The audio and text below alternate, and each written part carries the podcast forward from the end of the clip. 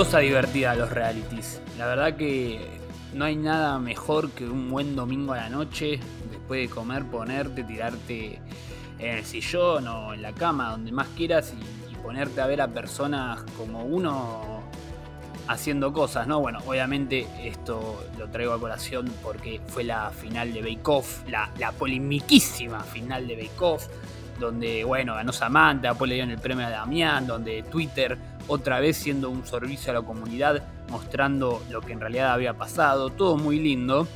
Pero esto me, me hizo analizar un poquito las cosas eh, y dije, ¿cómo, nos divierten, eh?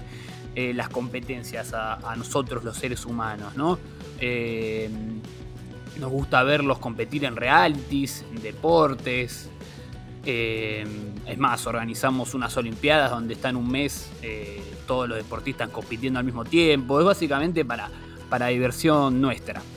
Pero también estas competencias las llevamos a objetos y por ende a marcas.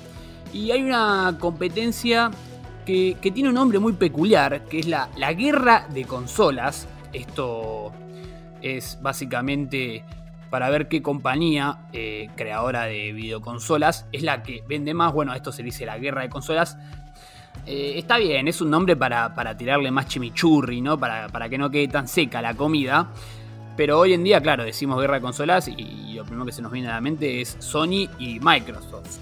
Pero a finales de los 80 y durante la década del 90, esta guerra era liderada por un lado por Nintendo y otro lado por Sega. Y esta es la segunda, la que vamos a dedicarle este podcast. Pero antes de que alguien me diga, uy, pero, pero Sega sigue existiendo, ¿eh? no es que ahora dejó de existir. Ya sé, pero nos vamos a especificar directamente en lo que fue la creación de consolas de Sega, algo que comenzó exactamente en el año 1980 y terminó en el 2000-2001 cuando Sega dijo, bueno, basta, esto no da para más muchachos, nos retiramos. Quedamos fuori de la copa.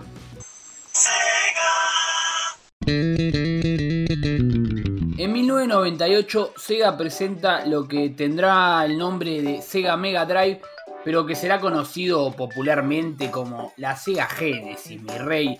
La famosa Sega Genesis que tiene un buen nombre, un nombre que, que impone, ¿no? Ya cuando escuchás el título Genesis, como que creo yo que ahí ya vas ganando un acero. Quiero aprovechar y citarles un capítulo de la Biblia que también se llama Génesis, más específicamente el primero, que comienza así. Ah, mentira, se la creyeron, ¿eh? Estuve rápido en esa, estuve rápido. Eh, una consola 16 bits. Un bit, para darle una explicación así a brecha gorda, es una unidad binaria, o sea que es un 0 1. Y a mayor cantidad de bits, mayor será la cantidad de información que esta consola, en este caso, pueda procesar por segundo que tuvo muy buena aceptación, que consiguió, bueno, obviamente Japón consiguió muchas ventas, pero también Estados Unidos eh, tuvo bastante éxito, lo que asentó a Sega en esta. En, en el occidente del planeta Tierra. Y que vendió alrededor de 40 millones de copias, un número mucho más que digno. Era, fue, es la consola que más vendió de Sega por lejos. Pero en 1990, en 1990 perdón, dos años después del lanzamiento de la Genesis, Nintendo eh, lanza lo que es la Super Nintendo.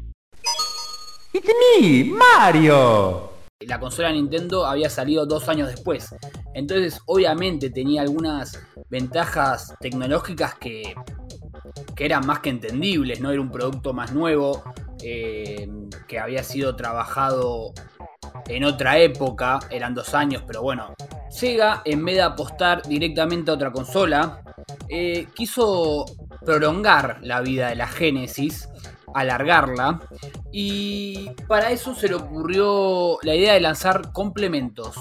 Como les había comentado, Sega había adquirido una gran cantidad de usuarios de Estados Unidos y no quería arriesgar a perderlos eh, poniendo en venta otra consola. Y por eso es que en el 91 lanza Mega CD, que iba a la Sega Genesis, que le permitía, entre tantas cosas, mejoras gráficas, y mejoras en su calidad de audio y de video.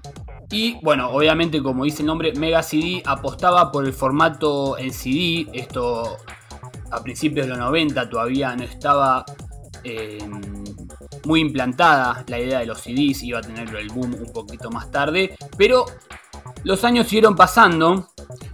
En noviembre de 1994 se produce lo que la historia denomina como el noviembre negro para Sega, noviembre que marcó el futuro de la compañía, ya que por un lado presenta lo que es el Mega 32X, que era otro complemento más para la Genesis, o sea, imaginemos ¿no? que ya era como un, Robocop, eh, la Genesis, con tantos complementos que le estaba mandando Sega. Eh, básicamente se llama Mega 32 porque convertía a la Sega Genesis, una consola originalmente de 16 bits, en una de 32. Pero esto parece ser buenas noticias, pero era más complicado porque los juegos originalmente de la Genesis habían sido programados y pensados para que funcionen en 16 bits. Entonces, eh, al cambiar esta configuración de, la misma consola, muchos juegos terminan quedando obsoletos. Y iba a tener menos juegos todavía porque ese mismo noviembre Sega lanza la Sega Saturn, que en este podcast vamos a decir la Saturno, eh, o sea, en el mismo mes, ¿entiendes? Como una idea bastante loca. Uno ponete en el lugar de alguien que tenía una Sega en ese momento. Decís, bueno, pero por un lado eh, me querés chorear con un complemento más. Pero me doy media vuelta y, ya me está sacando otra consola. O sea, ¿qué, querés de mí, Sega? ¿Qué querés que compre? No, no me hagas estas cosas porque me estás eh, dando un mensaje equivocado que no logro procesar y bueno, me vas a terminar perdiendo. Pero bueno, basándonos en, en la Saturno en sí, eh, fue una consola que en dos dimensiones tenía una muy buena densidad gráfica, se veía muy bien, pero por cuestiones del destino o azarosas, depende cada uno lo que más crea, eh, el noviembre negro de Sega se iba a completar cuando a principios de diciembre, pero bueno, queda bien decir noviembre, es como que toca en un mes, ¿viste? Eh, Sony lanza y presenta la PlayStation 1.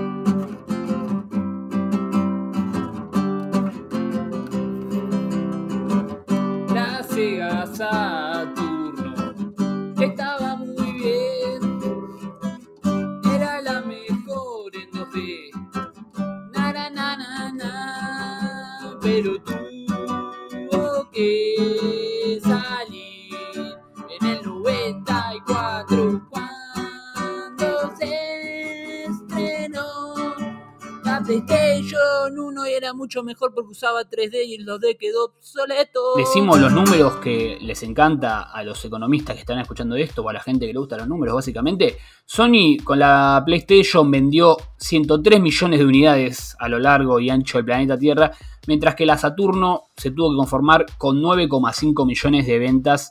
Y otra cosa que condenó a la Saturno eh, es que Sega no desarrolló ningún juego original de nuestro querido Erizo Azul, lo que bueno, para los fans era una cosa bastante imperdonable, ¿no?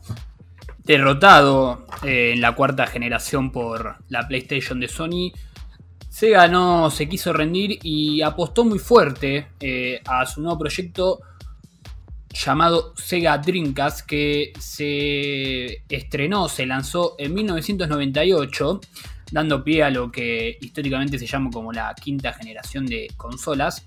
La primera de Sega con un modem, eh, este modem no venía de decoración, sino que traía un servicio internet eh, propio de Sega que se llamaba SegaNet y usaba Windows, la empresa de nuestro amigo Bill, para como plataforma, mejor dicho, para desarrollar sus juegos. O sea, acá podemos ver un, tinte bastante futurista eh, de, la Dreamcast apostando fuerte al negocio online. Las expectativas en la venta de la Dreamcast no fueron las esperadas, solamente pudo vender 10 millones de copias eh, en el mundo.